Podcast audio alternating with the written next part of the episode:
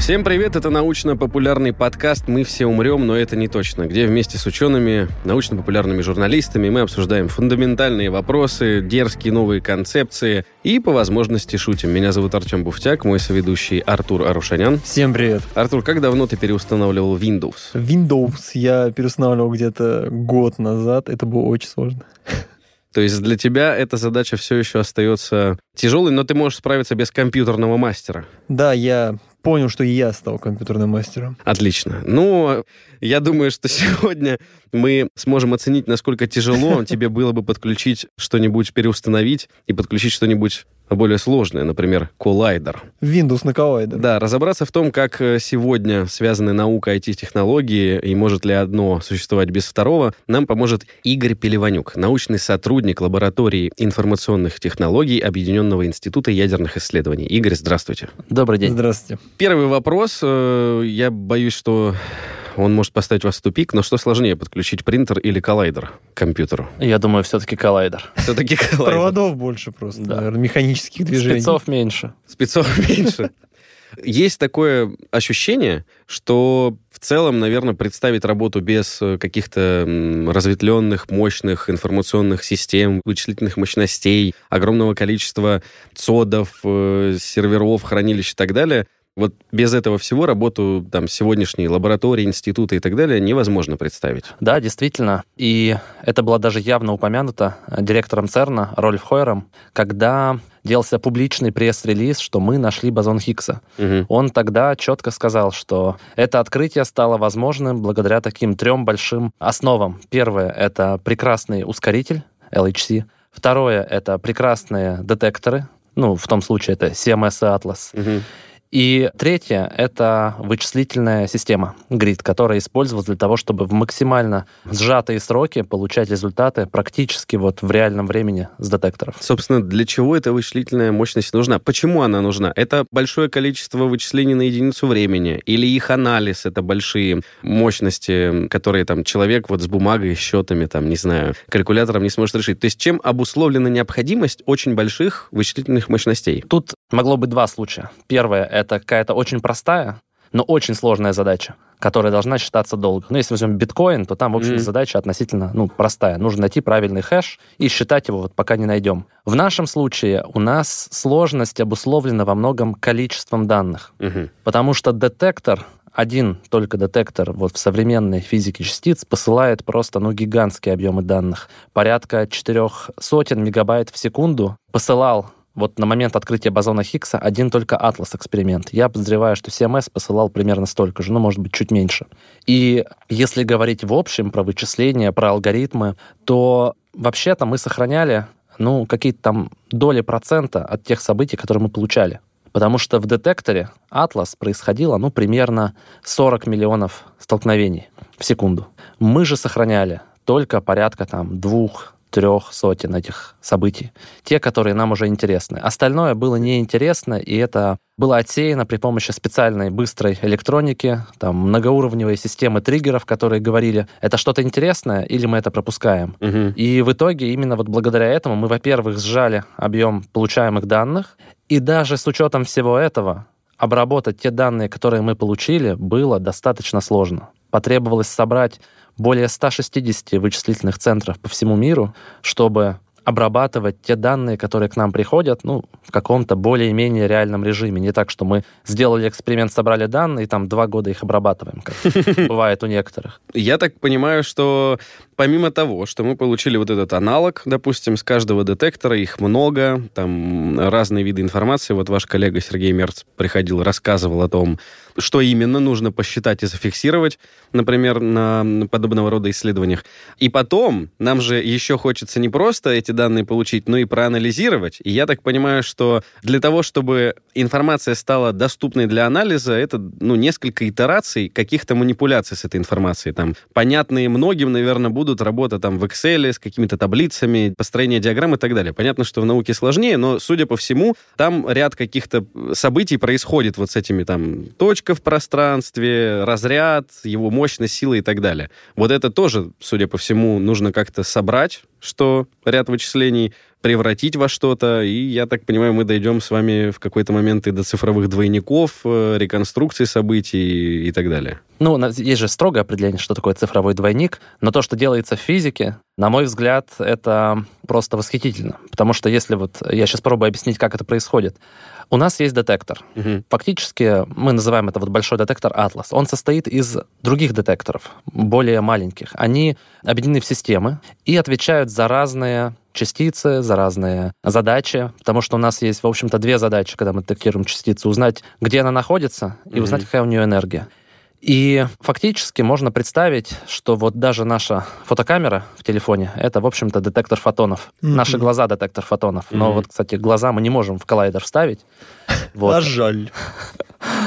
Разглядеть. Это, кстати, хороший вопрос. Что бы мы увидели, если бы вот посмотрели да, на сталкивающиеся на момент. частицы? Это реально интересно. Мне да. кто-то говорил, что ничего не увидим, потому что там типа, ну, Маленькая не те частоты, которые мы ну, видим, да. не тот спектр. Но это другое, к физикам лучше обращаться. Так вот, вот у нас есть набор детекторов. Если возьмем Атлас, если будем говорить про такой очень яркий пример, Атлас — это фактически мегапиксельная камера. Там миллион каналов, то есть миллион точек, которые могут выдать нам какой-то сигнал. Либо трекинг-сигнал, либо вот калориметр-сигнал. Калориметр — это измерение энергии. Трекер должен минимально взаимодействовать с частицей. Он должен не мешать ей двигаться, как она двигалась. Ага, все, понял. А калориметр, наоборот, он должен ее остановить. Потому что если мы ее не остановим, мы не узнаем ее энергию. Так вот, мы запустили эксперимент. У нас столкнулись, предположим, два протона. Они разлетелись на какие-то частицы, mm и наш детектор выдал нам сигнал триггеры должны определить, интересный это сигнал или неинтересный. Угу. Вот. Но если сигнал интересный, мы его сохраняем. И это вот сырая версия. Я не знаю, насколько, может быть, будет аналогия хорошая, но вот у нас есть фотокамера, опять же, и они могут выдавать нам сразу JPEG, PNG, и это фактически уже реконструированное вот изображение. Там есть цвета, там есть яркость, mm все понятно. Вот, но в общем-то сама матрица получает сигнал в таком виде, там, на таком-то пикселе такой сигнал, на таком-то пикселе такой сигнал. И потом она уже должна понять, что это красный пиксель, это mm там, синий и так далее. И аналог похожий, это вот формат снимков RAW, вот сырые данные. Они занимают много места, они хранят все сигналы, и, ну, профессиональные фотографы с ними работают. Mm-hmm. Это, кстати, может быть, даже больше по вашей части. может, вы мне что-то про это расскажете. Но вот в физике частиц мы этот сырой сигнал точно mm-hmm. так же должны обработать. Но вот уже алгоритмы обработки далеко не такие тривиальные, как вот с картинкой. Потому что у нас трехмерное пространство, у нас летит частица, мы фактически видим несколько точек в пространстве, и мы должны прочертить линию, которая будет треком. Угу. Затем мы там видим в калориметре, что какой-то выход энергии у нас произошел. Есть частицы, которые не оставляют треков и видны только в калориметре. Например, нейтроны. Нейтрально заряженные частицы не, не имеют, дают, не дают трека. Mm-hmm. Да. И хорошо, если у нас еще мало вот этих вот треков. Потому что можете представить себе вот такие детские картинки, где там по точкам нужно было нарисовать слоника, там, космонавта. Так вот, современный эксперимент — это когда у вас вот есть такая картинка, а на нее наслаивается еще 20 таких картинок. И, в общем-то, человек уже вот если ему дать вот эти данные сырые, он в принципе не способен реконструировать это событие. Там очень сложные алгоритмы, они требуют большого количества ресурсов. И после того, как мы это вот все сделали, мы сделали реконструкцию, мы знаем геометрию детектора, где какие данные, откуда пришли, мы получаем события. Вот, события, столкнулись протоны, разлетелись другие частички. Само по себе это нам вообще ничего не дает. Потому что где гарантия, что детекторы ну, правильно отрабатывают? Где гарантия, что у нас нет какой-то ошибки именно в проектировании детектора? Угу.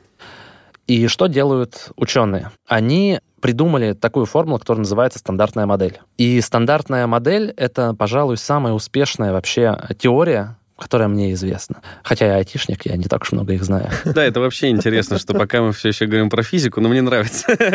А без физики мы не поймем, зачем нам нужно Так наоборот, приятно, что вы четко понимаете, о чем рассказываете, для чего. Так вот, есть эта формула. И эта формула потрясающая тем, что она за там, время своей жизни, порядка 60 лет, к ней там приложили руку огромное количество известных ученых, там, к примеру, Фейнман даже.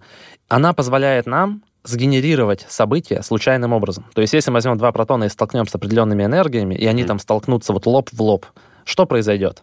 На самом деле никто не знает, что произойдет, потому что процесс случайный. Вот честно, случайный процесс. Но эта формула позволяет нам таким образом, случайным образом вот создавать разные события, что если мы возьмем вот правильную реализацию, хорошую реализацию такого генератора, которая будет нам генерировать такие события, и возьмем реальные события из детектора, физик не должен найти разницу.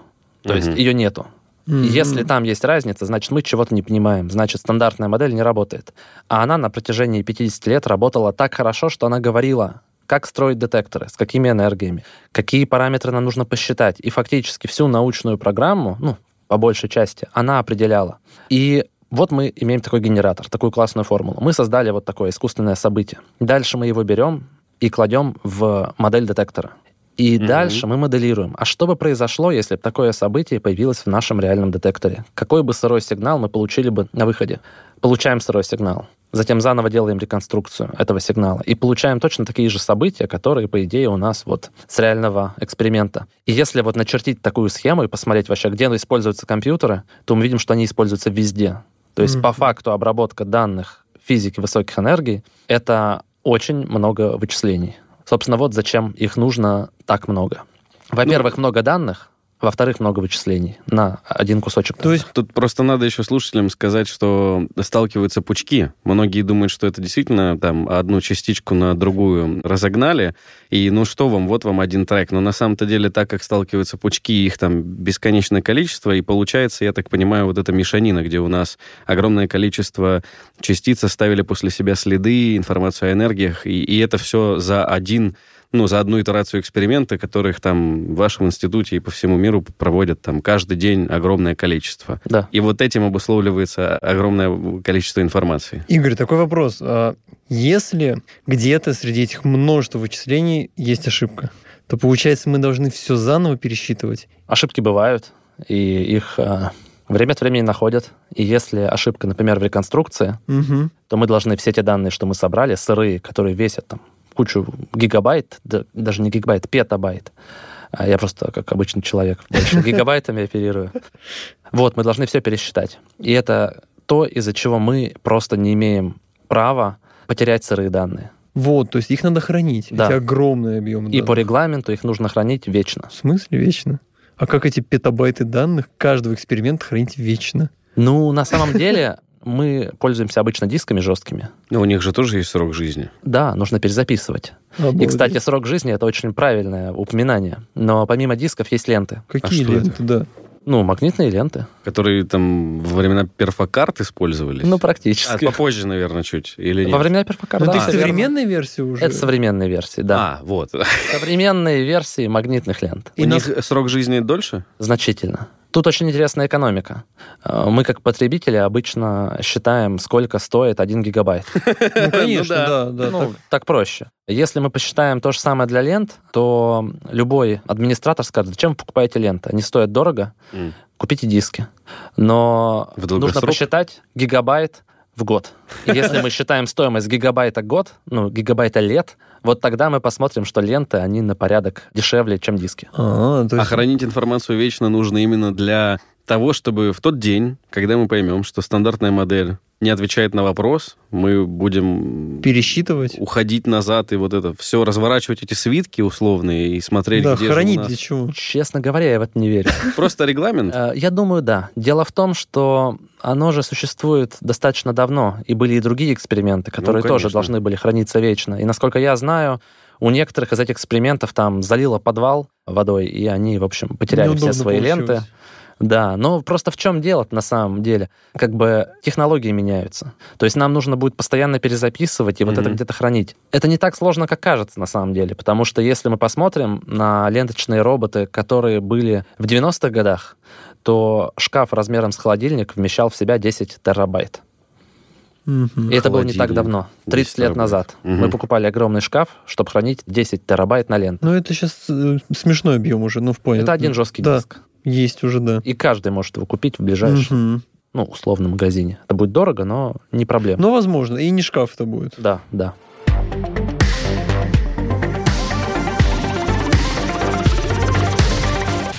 Хорошо. Тогда, прежде чем мы перейдем уже к организации сети, я еще хотел бы спросить такую штуку, уж очень мне она не дает покоя. Я все время люблю софтовиков и их задачи.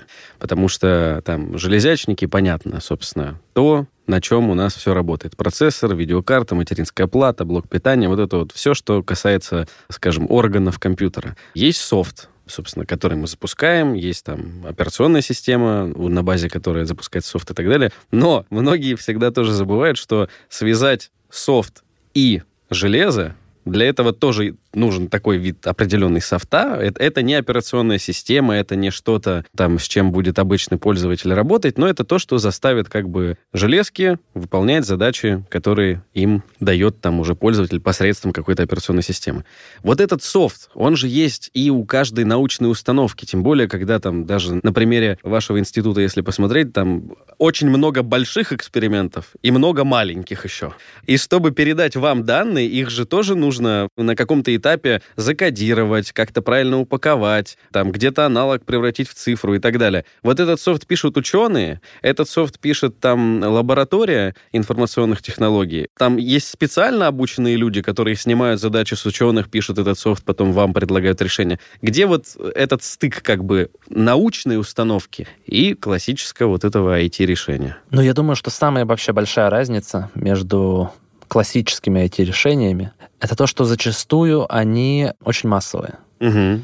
И любая бизнес-компания, которая делает платную базу данных или вот ту же бухгалтерию 1С, она делает ее из расчета вот заработать. И чем больше она может ней заработать, тем больше она готова вкладывать в ее развитие. Если мы возьмем софт, который пишется для одного эксперимента, то несмотря на то, что на эксперименте могут работать там 2-3 тысячи человек, ни одна коммерческая компания за вменяемые деньги не согласится писать там никакой софт. Ну, это ключевое, да. Они Да. просто выкатят так- такую да. цену. А, да, они, конечно, могут сделать, но им это не интересно. Мгм. Похоже, им это не интересно. И получается, что мы оказываемся в ситуации, когда мы сами вынуждены как бы писать свой код. Мгм. Это не значит, что мы не должны использовать вот стандартные решения, стандартные базы данных, стандартные там те же системы контроля версий. Классов таких вообще продуктов целое, ну, множество. Просто не все можно написать вот с их помощью, к сожалению. Но тенденция такая, чтобы максимально вообще приближаться к использованию open source продуктов, Мгм. которые поддерживаются большими группами, которые в ближайшей перспективе никуда не исчезнут, и на которых можно вообще базировать весь софт, который будет работать там, предположим, в следующие 20 лет. Ну, просто есть разделение на то, что ученые на оборудовании занимаются наукой, и есть отдельно команда инженеров, которые там проектируют э, научные установки, занимаются там их апгрейдом, обслуживанием, подключением в инфраструктуру и непосредственно написанием софта, потому что open source — это круто, но мы никогда не знаем, собственно, как нужно будет изменить эксперимент, какая там появится новая железяка, которую все равно нужно будет подключить и заставить работать там внутри всего этого организма. Там, может быть, на выходе с нее получили данные, где-то сбоку там их конвертнули и так далее. То есть у вас это отдельные люди, инженеры, вот он инженер. Да, конечно. Вот, то есть это не те, кто занимается наукой в халатах, и они же потом с гаечным ключом что-нибудь где-то на реакторе подкручивают. На самом деле они тоже в халатах, тоже занимаются наукой. Просто когда мы говорим про открытие частиц, мы представляем сразу человека, который там знает идеально э, стандартную модель, вот э, Гордон рождение- Фриман. Окей. как у нас там коагуленная плазма рождается, но на самом деле мы все работаем в коллаборациях. То есть нет такого, что там какие-то избранные ученые суперумные берут и делают открытие. Как раз из-за того у нас и получается, что на большом современном эксперименте у нас спокойно может быть там 500 человек. И это еще такой, ну, средний, нормальный вот современный эксперимент. На Атласе, по-моему, там порядка трех тысяч Мгм. Человек. На CMS больше двух тысяч. И это мы еще не говорим про Алису и LHCb, которые тоже очень большие эксперименты. Если мы возьмем MPD, наш эксперимент, который прямо сейчас строится в городе Дубна, то там сейчас, если я не ошибаюсь, порядка 500 человек. А на лучшем эксперименте в мире B-Mane сколько? Привет Сергею Мерцу, я просто повторил за ним.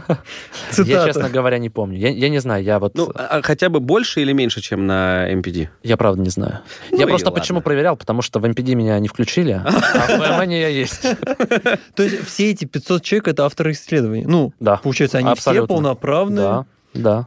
Здорово. Так, ну хорошо. Честно. Э, Еще раз, какое количество мы сейчас зафиксируем? В MPD Да. порядка 500. 500 человек. И вот эти 500 человек, как вы уже заметили, везде там участвует компьютер, на каждом этапе, будь это анализ на реальных данных, либо полученных теоретически там с моделями, двойниками и так далее. У них есть какое-то устройство, судя по всему, которое предоставляет им доступ к вычислительным мощностям, к данным, к программам и так далее. И это все представляет какую-то большую структуру. Э, Вы говорили в одной из своих лекций про систему GRID, Да. и вот, собственно, можете про нее рассказать подробнее, почему выбрана именно она, что она из себя представляет, почему она подходит для научных, вот таких больших научных задач, процессов. Собственно, грид появился примерно в конце прошлого века, вот в начале этого. И э, изначально идея была такая, на мой взгляд, даже больше философская, что вот было время, когда прям вот электрическая сеть, мы знали, как она работает, потому что нам приходилось за ней следить временами.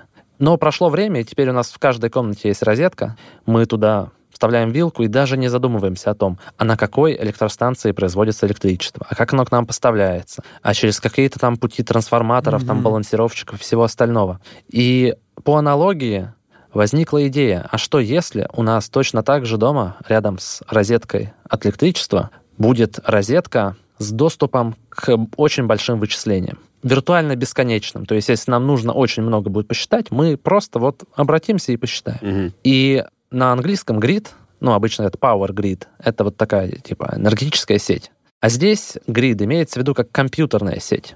И в роли электростанций предлагалось использовать, ну, вот стандартные там вычислительные комплексы. Соды. ЦОДы, да, ЦОДы. В качестве, может быть, таких оппортунистических ресурсов, которые то есть, то нет, там, в зависимости от того вообще, как там у них дела. Какое название, слушайте, прекрасное. Оппортунист. Э, Это могут быть либо облачные ресурсы, либо ресурсы суперкомпьютеров, если они свободны. Это может быть даже сеть, построенная из домашних компьютеров. Так-то на самом деле. Для передачи вообще э, использовать можно интернет как сеть, а для протоколов выбрать веб-протоколы. Ну, как язык общения по сети. Мгм. А почему их? А потому что они простые, достаточно понятные, универсальные. И отработаны уже. Да, отработаны. Там любой школьник может написать какой-нибудь там идею обмена сообщениями на основе там веб-протоколов. Get, пост, Мгм. там какой-нибудь REST-интерфейс сделать тоже на данный момент. То есть унификация. Да, на самом деле, да, это вот просто-просто понятно. За распределение ресурсов отвечали бы специальные сервисы, которые говорили, что вот там ты много посчитал уже в этом месяце, там либо плати больше за вычисление, либо вот жди следующего месяца. То есть Ну, условно. хозяин есть. Естественно, это не бесплатно. Вот. Как и электричество. Собственно. Не-не-не, я хочу просто уточнить, потому что вот до этого момента звучало как идеальный мир, в Ага. котором по одному Утопия. клику ты получаешь... А э, потом говорят, что надо платить деньги. Да, да. Хорошо, если, хорошо, если сразу скажут они потом, да. Так, так, так. И, в общем, есть, собственно, у нас центр, который распределяет приоритет, раздает, судя по Ну, всему. сервисы. То есть Да-да-да. сервисы отвечают за распределение ресурсов. Точно так же, как... Ну, вот с электричеством я не могу придумать аналогию, но наверняка есть кто-то, кто распределяет, там, балансирует ЖЭК. нагрузку в сети. Ну, типа, да. И в качестве пользователя у нас могут выступать индустрия, а, бизнес, разные научные организации и даже обычные домохозяйства. И эта идея появилась вот как раз в 2000-х, в начале 2000-х. Так поздно. А, ну, в конце... Ну, относительно. относительно. Ну, да, да. Ну, на самом деле, самая большая проблема была эта сеть. Долгое время, как бы, сеть была настолько плохая, Узким что... горлышком, да? Да, да. Нам повезло, что она росла быстрее, чем мощность процессоров, но она была проблемой. Но когда она стала вот стабильно расти, и мы поняли, что границ в ближайшее время не видно, стало понятно, что это должно в итоге заработать. Мгм. И ученым вот такая идея, она оказалась... Ученым. Ученым именно. Она оказалась для них весьма удобной, потому что нам вот по философии вот этой системы мы достаточно легко можем масштабировать нашу сеть. То есть у нас появился новый член коллаборации, там институт Мгм. какой-то, у него есть там кластер. Он, по идее, подключается к нам как ресурс и начинает выполнять задачи, а сервис начинает на него слать эти задачи. Ну, то есть, если он пустует, да, Да. они хотят какие-то цели свои закрыть, подключившись к То есть вам. мощности можно использовать. Да, получается. Что еще? Есть особенность, что современные все научные центры, ну, многие из них, и так обладали вычислительными ресурсами. И если бы ученые пришли к своим фондам, там, финансирующим их, и сказали, а давайте вы нам еще там денег выделите. А им спросят, а сколько? Это а вот сколько вы там на детектор выделили? Вот столько и на компьютинг. То им сказали бы, да вы что, компьютеры стоят как детектор? Да не может быть. Ну, они стоят чуть дешевле, но стоимость сравнима. То есть если мы сравним там стоимость детектора Atlas, она сравнивается со стоимостью компьютеров, которые собственно, его обсчитывают. Ну, если мы говорим про термин супер там не совсем супер. Хотя угу. частично суперкомпьютеры используются. Ну, у ЦЕРНа, например, же есть свой суперкомпьютер. Нету? Они, то есть, они тоже пользуются чьими-то мощностями на стороне? А, дело в том, что суперкомпьютер очень узкое понятие в нашем мире, если угу. мы говорим с айтишниками. Угу. Суперкомпьютер — это параллельная машина, которая а параллельная. Что То это есть, значит? Э, да, наверное, это даже жаргон. В общем, это машина, которая рассчитана на решение Множество ма- задач сразу. Параллель, задач параллельным как бы способом. Ага. На массовый параллелизм. Многозадачные. А у нас все компьютеры многозадачные. Ну, эти особенно.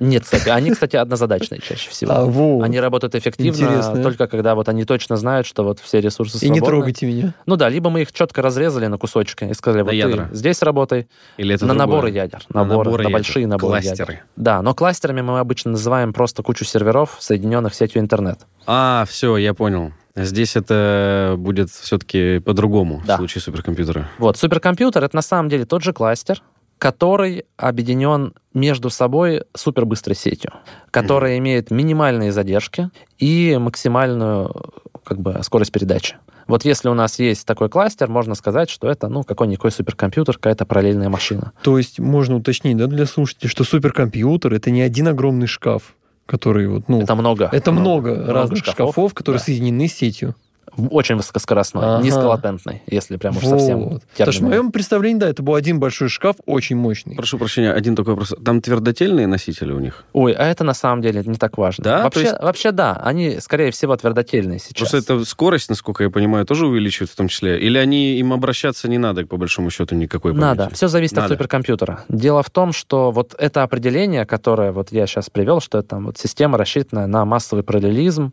на одну задачу, которая разделяется там на десятки тысяч ядер, и они как? параллельно вот, как, считаются. Как можно, просто опять же, есть ощущение, что одна задача это там вот 2 плюс 2. Как 2 плюс 2 декомпозировать еще на миллион задач? Что это за задача? Можно пример? Ну, например, понятный пример это прогнозирование погоды. Другой А-а-а. пример, э, который может быть даже более понятен, это, например, прогнозирование аэродинамики определенной формы фюзеляжа самолета.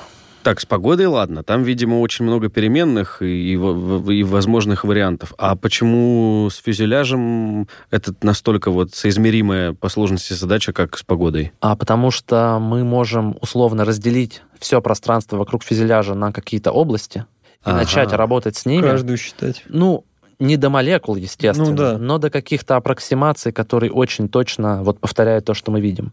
И вместо того, чтобы делать там какую-то модель из дерева там или из чего-то еще, отправлять в аэротрубу... Но так же все равно там... делают. Или уже не делают? Я, честно говоря, не знаю. Я думаю, делают, но... Как вспомогательное что-то? Может быть, как верификация полученных данных. На мой взгляд. Я, честно, не спец. Это лучше позвать авиастроителей. То есть суперкомпьютеру отдают задачу, в которой очень много... Я даже не знаю, как это сформулировать. А давайте можно... аналогию приведу. Давайте, давайте. Вот у нас может быть две задачи. Одна задача — это построить гигантский небоскреб. Угу. На, это одна? На ага. 300 этажей, предположим. Например, нам, чтобы это сделать, потребуется 3 года и, давайте скажем, 3000 человек. Угу. 3 года, 3000 человек. 300 этажей. Да. Другая задача может быть — это построить маленький городок, ну или большой городок, который будет состоять из таких одноэтажных домиков. И на то, чтобы это сделать, там, в нужном количестве домиков, чтобы их построить, нам потребуется три года и три тысячи человек. Так. Так вот, с точки зрения вот человека-часов, задача абсолютно одинаковая. Угу. И там, и там нам нужно 3000 рабочих в течение трех лет. Но есть особенность. Если мы вдруг решим, что хотим построить и небоскреб, и наш город предположим, не за три года, а за три месяца, то нам придется, естественно, в 12 раз увеличить количество работников. Угу. Ну, чтобы они быстрее делали. Угу. Так вот, с маленьким городом это получится элементарно. Просто каждый рабочий делает свой домик, и они делают его быстрее.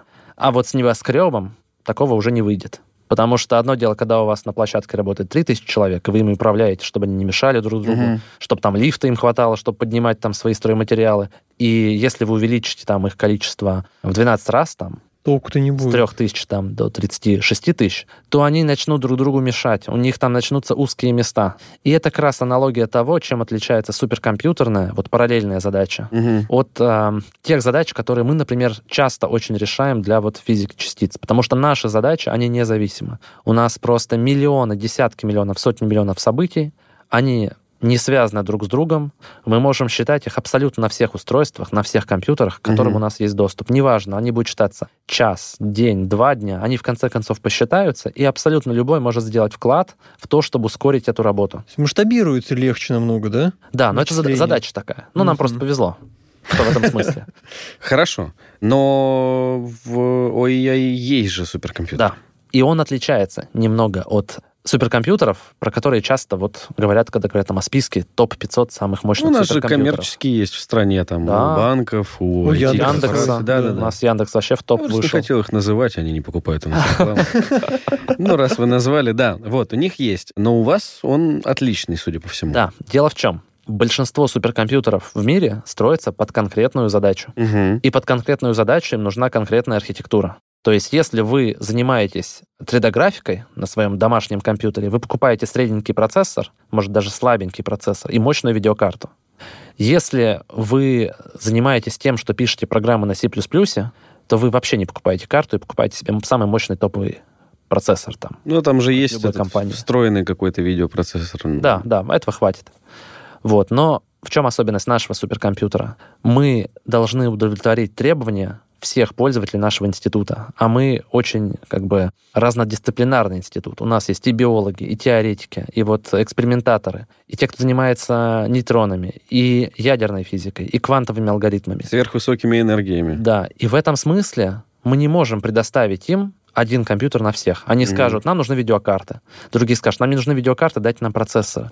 И в этом смысле мы сделали универсальный суперкомпьютер, который отличается не столько своей производительностью, потому что петафлопсами, которые там есть, там никого, наверное, ну, не удивишь в мире. Он не входит в список топ-500, А что например. такое петафлопс? Это количество операций в секунду или да, что? с плавающей точкой, важно. А что это значит? Но это вот, если нам нужно поделить 10.05, 10.05. нужно запятая, чтобы была. Так, так, так. Да, не целые. Мгм. На самом деле там это еще считается именно с двойной точностью, потому что вот в компьютерах есть блядь, двойная точность, когда у нас очень точно вот числа после запятой. А, мгм. Есть там половинная, когда уже не так точно. Так вот, у нас суммарная производительность нашего суперкомпьютера, а, ну, примерно 1 петафлопс. Мгм. Пета, по-моему, это 15 нулей. Вот, ну, там уже бессмысленно вот эти В общем, цифры много говорить. очень. Да, да. Самый топовый суперкомпьютер на сегодняшний день имеет производительность реальную, которую удалось достичь и Мгм. вот зафиксировать, на уровне 1.1 экзофлопса. Это еще на тысячу больше. Да, он в тысячу раз быстрее. Быстрее. То есть здесь у нас показатель, если говорить про флопсы, это именно скорость. Да. А для чего вот этот э, монстр, которого вы сейчас привели в пример, он, А. зачем существует вообще? Я, честно говоря, не знаю. То есть это пока просто игра мускулами. В том числе, потому что вот все эти списки топ-500, это, конечно же, частично, вот, ну, немножко есть там в этом такой игры, что вот мы можем. На самом деле вопрос в деньгах. И у меня есть другое определение суперкомпьютера. Так. более простое и понятное, что суперкомпьютер — это просто очень дорогой компьютер. Но дорогой не в смысле, что там его золотом отделали, и он стал дорогим, а дорогой, потому что в нем много необходимых и нужных технологий используется. И тут можно идти от обратного. То есть как доказать, что суперкомпьютер — это очень дорогой компьютер? Вот представим, что у нас дешевый компьютер появился, суперкомпьютер, который стоит 100 долларов и работает в 10 раз быстрее, чем самый мощный современный суперкомпьютер. Будет ли он супер? Нет, потому что сразу первое, что сделают как бы ученые, это на все те же деньги, там, на те сотни миллионов долларов, они купят целую кучу таких компьютеров и объединят их в сеть и скажут, вот одна штучка — это просто компьютер, а вот то, что мы сделали, это супер. Это субъективные понятия все равно. В каком-то смысле, да. да. Дело в том, что, например, так как в нашем институте требуется гибкость Мгм. и универсальность, вот недавно мы выполняли задачи, связанные с обработкой данных MPD. Это вот данные моделирования. Мгм. И, казалось бы, зачем использовать суперкомпьютер, где есть такая высокоскоростная сеть, для того, чтобы решать задачи, которые не используют параллельность, не общаются друг с другом. На самом деле, там была особенность, что на одно ядро, на котором работает задача, требовалось выделить больше 10 гигабайт оперативной памяти и больше 100 гигабайт диска. Мгм. И вот здесь уже стандартные наши кластеры, они не так хорошо работали бы, потому что они все-таки заточены под более какие-то умеренные требования задач. И оказалось, что если бы не суперкомпьютер, мы бы, конечно, посчитали. Но у нас на, там, на кластере, на сервере использовалось бы там не 100% ядер, а там 70. А если вдруг физики пришли и сказали бы, а можно нам 200 гигабайт на ядро, мы сказали, ну ладно, тогда 30% ядер. И они сразу понимали, что все, их мощность, из-за того, что они увеличили требования, их мощность упала там в два раза. А суперкомпьютер позволил с этим справиться. И на самом деле он у нас как раз и разрабатывался. Говорун. Да, суперкомпьютер Говорун, он разрабатывался как такая универсальная машина, гиперконвергентная, готовая к э, любым просто запросам пользователей. Что такое гиперконвергентное? А, Ну, в нашем случае это говорит о том, что у нас узлы очень тесно связаны с хранением данных, и мы можем вот эти вот систему хранения выделить под определенный набор ядер, например. У нас работает задача, мы ей дали небольшой кусочек, вот там, высокоскоростного хранилища, Ага. и она может на нем работать, никому не мешая. И ей никто не будет мешать, соответственно. Сегментирование, в общем, такое. Ну, можно, да, так сказать. Понял.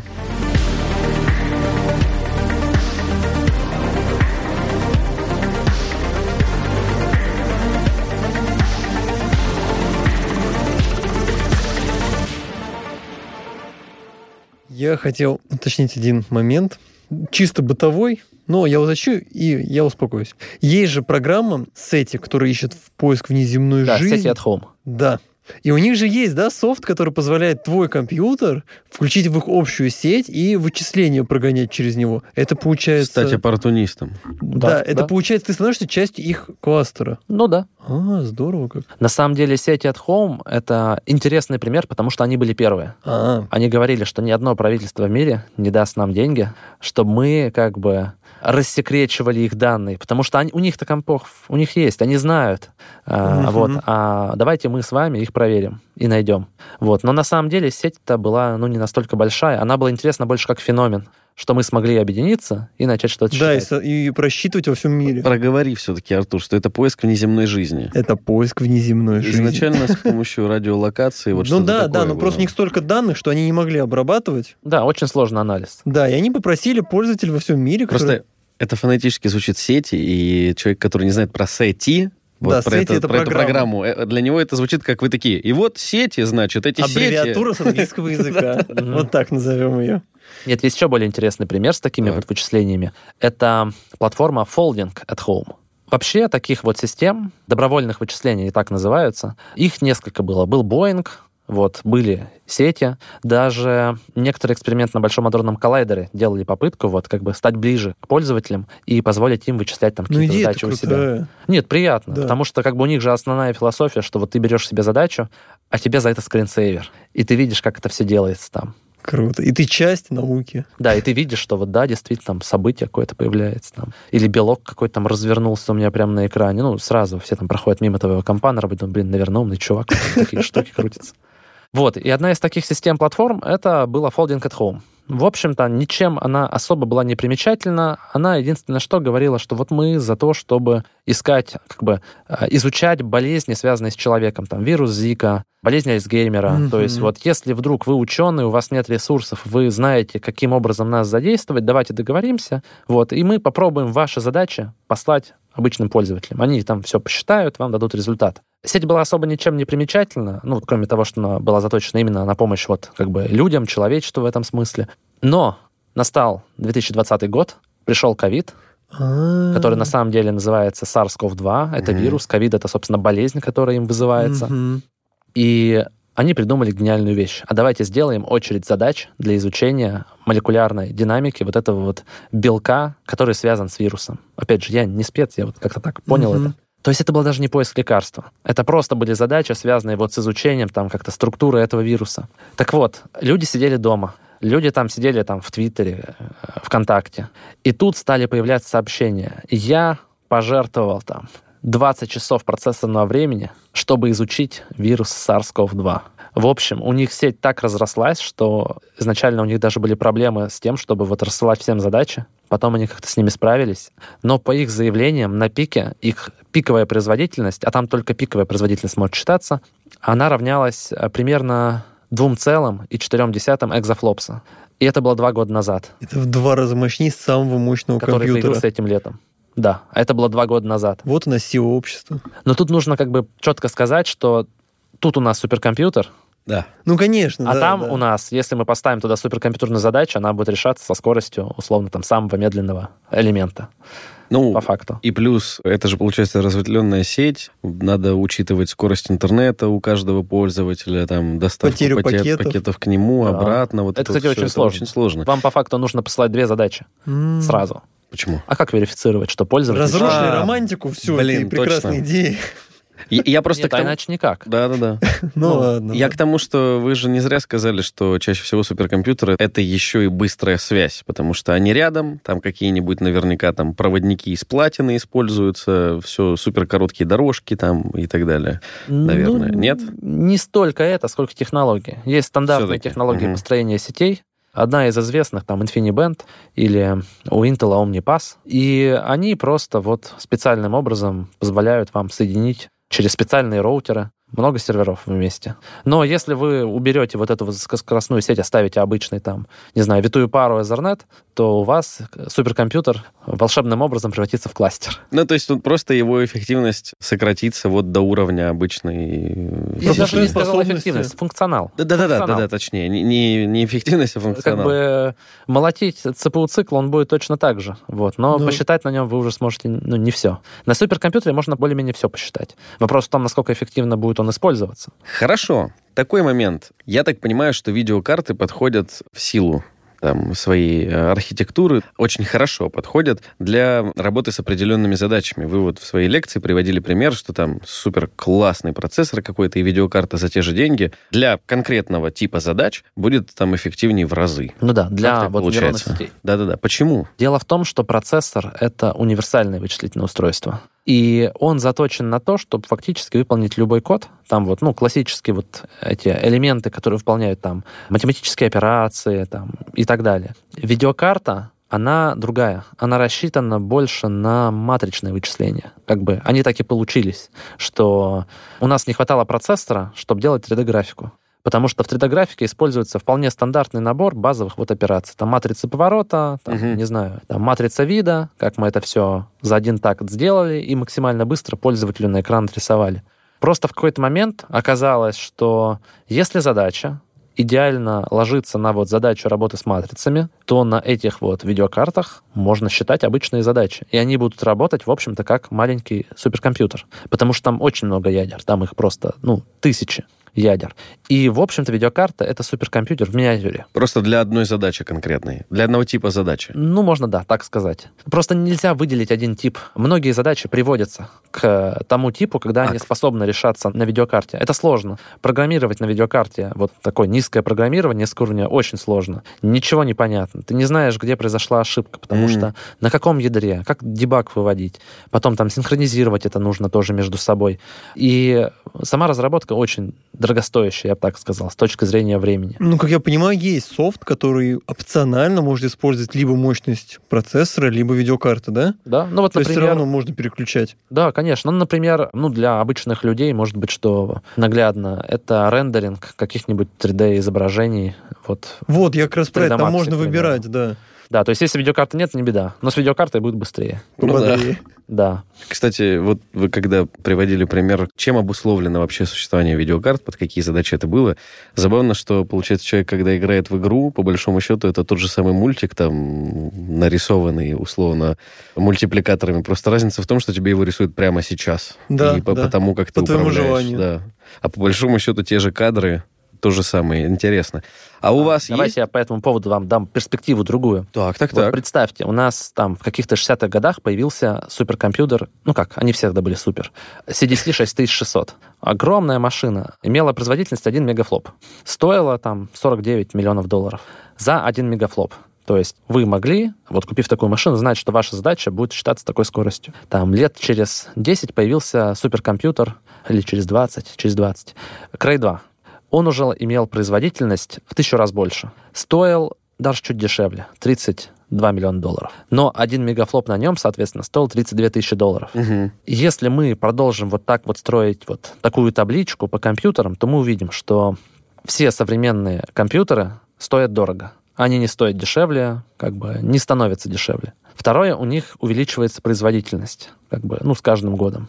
Пока что не видно каких-то границ. Нет такого, что все, как бы, вот больше суперкомпьютеров, там, мощнее мы не построим. Но если вы Так. посмотрите вот на такой показатель, как сколько стоит мегафлоп, то на современном суперкомпьютере, который вот э, сейчас топ-1, мегафлоп стоит по-моему, одну двадцатую цента. И вот как раз то, что мы сейчас можем позволить себе просто ради развлечения играть в игрушку, у которой графика на порядок лучше там любого 3D-мультика, на который потратили несколько миллионов долларов там лет 20 назад, это как раз следствие того, что вычисления, они дешевеют. Но все равно, судя по всему, это тема для отдельного разговора. Скорее всего, там миниатюризации точно есть предел физический, если мы говорим про транзисторы обычные, Это да. Там просто Проблема даже всё- не с миниатюризацией. Мы долгое время росли благодаря увеличению частоты. Там Да. было и увеличение транзисторов, и увеличение частоты. Но примерно с 2006 года у нас э, частота, в общем-то, стабилизировалась. И сейчас мы особо даже не спрашиваем, какая там частота у там, какого-то процессора. Сейчас нет. Потому что она у всех, у них примерно одинаковая. Там, от 3 до 5, там, если включить boost. Но это физические ограничения. Это ограничение того, что слишком горячими они становятся. Да, да, да. Да. И какие-то процессы просто не будут происходить. Да. Но нам еще тоже, когда... Кажется, из Томска, да? Из Томска, из Томска, да. Бабак, когда мы разговаривали в целом про развитие там кремниевых технологий и так далее, если я не ошибаюсь, он говорил, что в конечном итоге все дойдет до того, что по полупроводниковой дорожке сможет пройти только один электрон. Ее просто меньше сужать, если говорить именно про там, топологию транзистора и миниатюризацию, как его вообще выполнить на этом кремнии, просто некуда будет уже снизить э, Размер, да. размер, да. Вот. И тогда, я так понимаю, там оптимисты смотрят в сторону квантовых компьютеров. Ну, квантовый компьютер — это не универсальный компьютер. Да, да, да, да, да. Он только хорош, чтобы взламывать ключи шифрования и находить там объекты в базе данных. А для решения Ну, я задач- очень грубо сейчас говорю, Да-да-да, что он не, только понятно, хорош. понятно. Просто все про это знают. Наверняка мы придумаем, как еще его использовать. Но мы не будем заходить в браузер. С квантового компьютера. компьютер. Да. Да, Хотя я ну, представляю, там через 50 лет будет так же говорить, как вот Слушать про Билла Гейтса. Да-да, который говорит, что там, ой, нам больше там 500 килобайт оперативной памяти вообще не нужно. слушайте, ну, есть же и на фотоэлементах компьютера. А я про них ничего не знаю. Я к тому, что Мгм. есть э, разработки, вопрос в том, что, ну, свет, там, На других физических принципах. Ну, там физический принцип, то, что у вас переносит информацию не электрон, а фотон. Но он, к сожалению, тоже, это не тот компьютер, который позволит включить Windows. Скорее всего, он будет для конкретных научных пока что. Там есть образцы, как я понял, вот у нас из Скалтеха, из Центра фотоники приходили ученые, они рассказывали, что там, скорее всего, будет сделан этот компьютер. Просто вопрос, что это не замена вот массового, скорее всего, решения. Но здорово, что вы говорите, что пока нету предела, так Это именно скажем, обозримого. суперкомпьютером. Да-да-да, Только да. суперкомпьютер. То есть мы пока что вроде как можем объединять сервера Все больше и всё больше, и больше. Да. Хорошо. Про грид-систему вы рассказали. Я еще хотел у вас спросить про Дирак. Это, я так понимаю, частный случай уже. Да, это вот как раз то, чем я занимаюсь. института. Да. Если Нет, не нашего института, попытаться. просто как бы... А, да-да-да. Ну, точнее, это open source. и, Да. который вы используете, open Да. source, который еще и используется в институте. История началась, опять же, тогда, когда было принято решение, что всеми данными будет заправлять грид вот в физике высоких энергий на Большом адронном коллайдере. Все эксперименты там собрались и сказали, ну, раз такое дело, давайте как бы договоримся и напишем софт, вот для всех, чтобы был. Мгм. Там очередь задач, балансировка нагрузки, там, управление данными и все-все-все. Там средства аутентификации, авторизации. Создали там рабочие группы, начали делать. Причем на самом деле была группа там в Европе, была в Америке. Как-то делали это параллельно, но логика была более-менее одна и та же. И когда настало время это все реально завести и начать использовать, оказалось, что никому то, что сделано, не подходит. Вот прям полностью. То есть хотели угодить всем, не угодили никому. И эксперименты стали разрабатывать на основе того, что уже было сделано, свои сервисы. Мгм. Вот есть такой эксперимент LHCb, он на Большом адронном коллайдере работает, и там было несколько подходов. Вот изначально подход был разные сервисы независимые для разных вот задач. Отдельно сервис для управления данными, отдельно сервис для управления задачами, отдельно сервис, mm. который конфигурацию в себе хранит. А у них была идея, давайте сделаем вот все в одном стиле, вот прям чтобы... Да, сервисов будет много, но они все будут частью чего-то большего. Вот, назвали систему Dirac. Это вообще-то как бы аббревиатура, к сожалению, не помню, как она там переводится, потому что они, мне кажется, назвали в честь Дирака, а потом подогнали аббревиатуру. Вот. Не исключено. Да. Они сделали продукт, и он отличается тем, что он позволяет как бы в рамках единой экосистемы фактически построить свой собственный грид ну, практически любому институту, любой организации. И в мире сейчас существует порядка восьми больших установок этой платформы. Одна из них в нашем институте. Но на каждой из установок может работать сразу несколько экспериментов. То есть нет ограничения на то, сколько научных групп может работать в рамках одной установки. Ага. То есть он Она работает как сервис. Вот эта система масштабируется, получается. Да.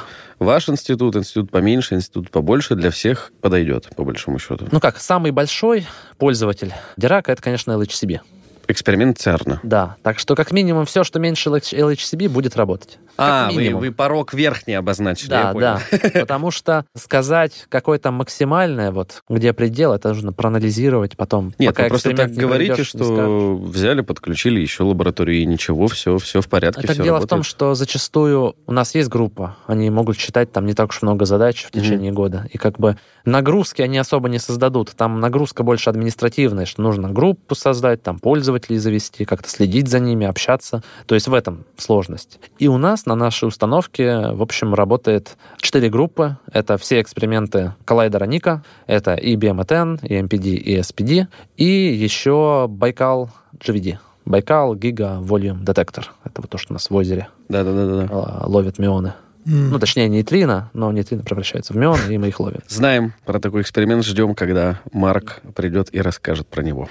А в чем, собственно, плюс, помимо того, что это open source, и получается, что, я так понимаю, там и с кадрами полегче, потому что большое количество людей может там ознакомиться с этим движком, посмотреть. Ну, то есть понятно, что плюсы у открытого кода, они в целом там для всех решений понятны, да. и их преимущества и так далее, что нету там монополиста, который там руководит э, перекрывает краны. Того, кто скажет, далее. плати деньги. Да-да-да-да. Почему именно Дирак так хорошо подошел, допустим, на частном примере ОИАИ, и в целом он там популярен среди ученых во всем мире? То есть в чем плюс того, что код для всех сервисов стал плюс-минус один? Ну, я бы не сказал, на самом деле, что Дирак это прям э, монополист да, ага. вот этого как бы рынка, скажем так. Есть еще несколько подходов, но все они так или иначе связаны с установкой набора набора сервисов, которые пусть и разрабатывались вот в рамках какой-то вот идеи, что мы будем работать вместе, но разными командами. Mm-hmm. Здесь, в общем-то, LHCB удалось это все развивать вот в рамках одной команды. Они там с 2008 года использовали Python для своих разработок. Да даже раньше они стали его использовать. В 2008 они сделали Dirac open source, что изначально они, наверное, не ну, думали, то есть они сделали. Да, да, да. Но я так понимаю, что к ним пришли их коллеги, которые там в ЦЕРН катались. Блин, классная у вас тема, а можно мы попробуем? А там в коде захардкожено везде LHCb, LHCb, LHCb. И, в общем, они подумали, что идея хорошая. Они убрали там везде LHCb, сделали там ваш эксперимент, сделал конфигурацию, и там все работает. Вот. Но получилось как? Они действительно провели большой объем работ, связанный вот с созданием вот этого комьюнити пользователей и разработчиков, которые тоже пользуются этой системой. Миллионы дурацких вопросов, миллионы багов, которые, ну, чем больше пользователей, тем больше вообще степеней свободы, и они могут что угодно придумать. В общем, я частенько писал, что мне там что-то не работает, они мне помогали дебажить это как-то. Вот, но прошло время, и сейчас вот LHCb используют некоторые модули, которые были разработаны другими экспериментами, сами для себя они разрабатывали. Но они пришли там на ежегодное собрание, сказали, вот у нас такая классная штука, все сказали, блин, это вообще очень классная штука, давайте добавим ее вот, как бы, вот в основную ветку. Такие, ну да, давайте. И получается, что для них это была такая инвестиция в, вот, будущее. в будущее. Да. И э, все равно, как бы, чем больше людей так или иначе работают с продуктом, тем больше ошибок они замечают, тем больше ошибок они исправляют даже без дебага. То есть другие люди за них находят баги, они как бы уже... Такое сильное комьюнити. Это Ну, вообще тема. Да. На самом деле оно не такое большое. Так, если взять, я думаю, там порядка 150 человек. Может, 200 человек за все время было.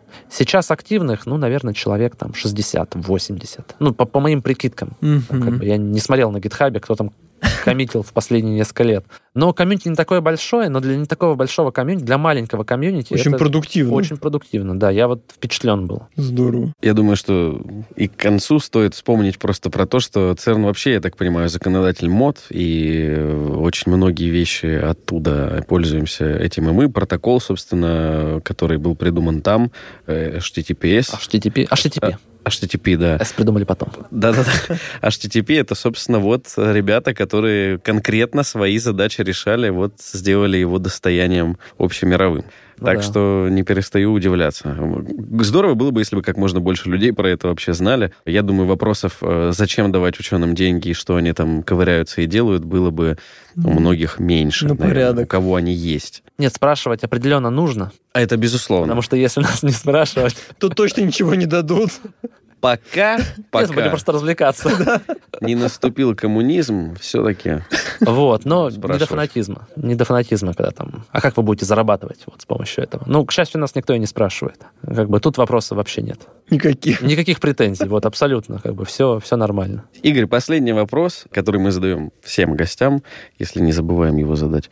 Да, Э, это бывает. Куда идти учиться, если человек послушал, понял, что, допустим, да, он в целом видит себя в IT, но ему важно и, и приятно будет чувствовать, что конкретно свои задачи прикладные, там, он решает, льет воду на мельницу науки. Вот если он хочет, то какие ему навыки нужны, чтобы прийти, допустим, в ваш институт или в какую-нибудь другую, в лабораторию какую-то интересную? Что потребуется? Какие знания нужно получить? Стандартное базовое университетское образование, если это какой-нибудь МГУ, МИФИ, МФТИ, это хорошо. Хотя айтишников вот оттуда как-то к нам не приходит. А вы сами что закончили? Университет Дубна. Ясно. Ну, мне кажется, Через дорогу перешли. Да-да, просто перешел через дорогу. А Мне кажется, что Москва просто перетянет на себя быстрее. Ну, или другой город. Ага. Ну, у меня такое впечатление. Я просто статистика, которую я вижу. Вот. Что нужно? Ну, первый вопрос был, насколько там сложно Windows поставить. А, К счастью, мы у себя не работаем на Windows, все на Linux. То есть Linux потребуется точно. Точно потребуется иностранный язык. Для ученого то есть, если там пойти по научной ветке, чуть более научной, на самом деле там все ученые, просто кто-то пишет больше статей, кто-то пишет меньше статей. Потребуется умение писать статьи. Скажу честно, это муторно. Иногда думаешь, зачем я это делаю, я лучше бы там что-то полезное реально сделал, что работало бы. Вот, но это полезно, потому что в итоге это позволяет структурировать то, что ты знаешь, и структурировать то, как ты видишь систему, и во многом, когда там пишешь статью и обдумываешь, ты как бы сам с собой общаешься и Мгм. дискутируешь, как бы, а что здесь главное, а что не главное, а почему так. Ну, и Ну, какой-то язык по- программирования. Порог входа вы прям обозначили очень лояльный. А на самом деле трудно сказать. На самом деле нужно быть действительно специалистом широкого профиля, потому что нет абсолютно никакой гарантии, что вот там выучишь C++ и всю жизнь будешь на нем там в институте программировать. То есть нужно быть гибким, нужно при необходимости работать с базой данных, при необходимости э, быть администратором, Мгм. где-то заниматься автоматизацией. Так что, э, я думаю, просто ходить на пары в университете, стараться ходить на пары в университете, на все пары в университете, и брать вот лучшее из того, что университет может дать. Мгм. К счастью, у нас академическое образование, оно весьма такое хорошее. Мгм. Понятно. То есть в целом шансы пойти работать не в офисе с админом, а в институт, смотреть, как люди э, ищут э, условия, похожие на Большой появление, да-да-да, кварглионной плазмы, это нормальная перспектива, если ты Да, вполне. хочешь. Здорово, звучит очень оптимистично, поэтому, ребята, вы знаете, что делать. Напоминаю, что у нас сегодня был Игорь Пеливанюк, научный сотрудник лаборатории информационных технологий Объединенного института ядерных исследований. Игорь, большое спасибо. И, надеюсь, Спасибо. не последний раз. Спасибо вам. Ну и попрошу вас остаться, нам бы переустановить Windows э, в студии. Всего доброго.